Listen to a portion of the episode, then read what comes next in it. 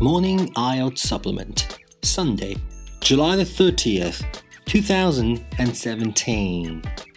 The FDA says it plans to lower nicotine in cigarettes to non addictive levels. The U.S. Food and Drug Administration today announced a new comprehensive plan for tobacco and nicotine regulation that will serve as a multi year roadmap to better protect kids and significantly reduce tobacco related disease and death. The approach places nicotine and the issue of addiction at the center of the agency's tobacco regulation efforts. The goal is to ensure that the FDA has the proper scientific and regulatory foundation to efficiently and effectively implement the Family Smoking Prevention and Tobacco Control Act to make certain that the FDA is striking an appropriate balance between regulation and encouraging development of innovative tobacco products that may be less dangerous than cigarettes. The agency is also providing targeted relief on some timelines described in the May 2016 final rule that extended the FDA's authority to additional tobacco products. The agency will also seek input on critical public health issues such as the role of flavors in tobacco products. Tobacco use remains the leading cause of preventable disease and death in the United States, causing more than 480,000 deaths every single year. In addition to the devastating human toll caused mainly by cigarette smoking, tobacco also causes substantial financial costs to society, with direct healthcare and lost productivity costs totaling nearly $300 billion a year.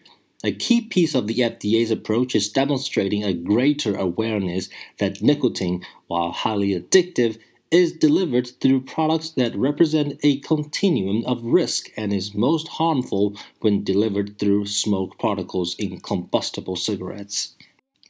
The overwhelming amount of death and disease attributable to tobacco is caused by addiction to cigarettes. The only legal consumer product that, when used as intended, will kill half of all long term users, says FDA Commissioner Scott Gottlieb.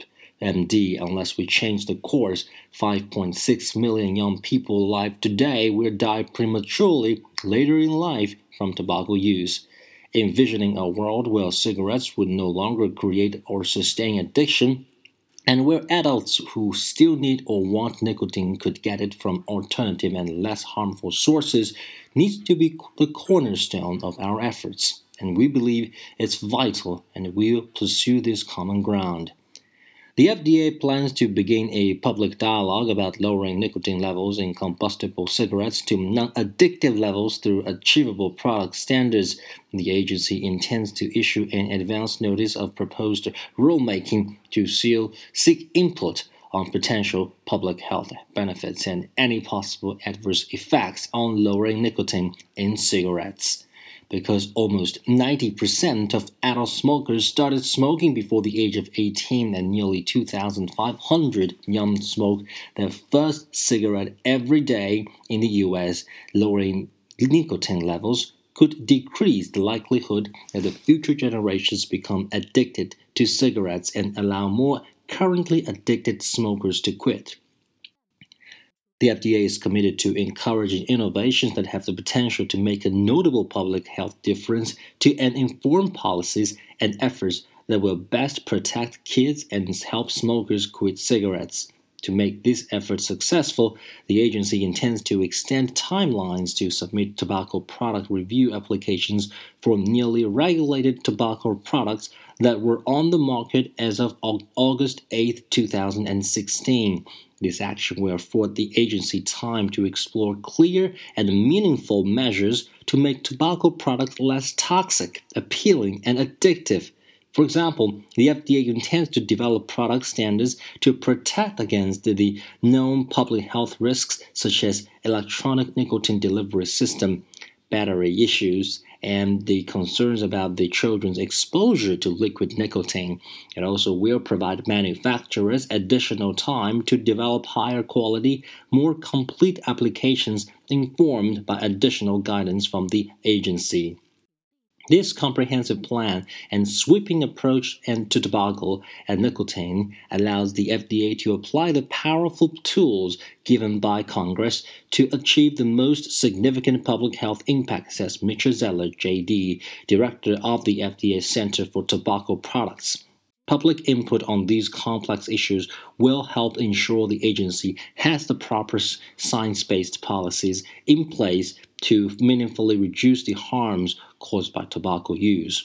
To complement these larger policy considerations, the FDA plans to issue foundational rules to make the product review process more efficient, predictable, and transparent for manufacturers, while upholding the agency's public health mission. Among other things, the FDA intends to issue regulations outlining what information the agency expects to be included in the pre market tobacco applications modified risk tobacco product applications and reports to demonstrate substantial equivalence.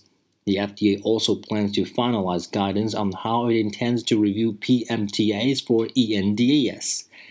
The agency also will continue efforts to assist industry in complying with federal tobacco regulations through online information, meetings, webinars, and guidance documents.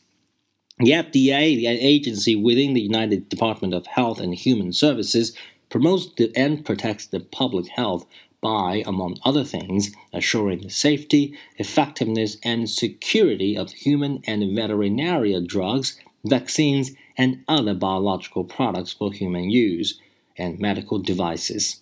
The agency also is responsible for the safety and security of our nation's food supply, cosmetics, dietary supplements, products that give off electronic radiation, and for regulating tobacco products.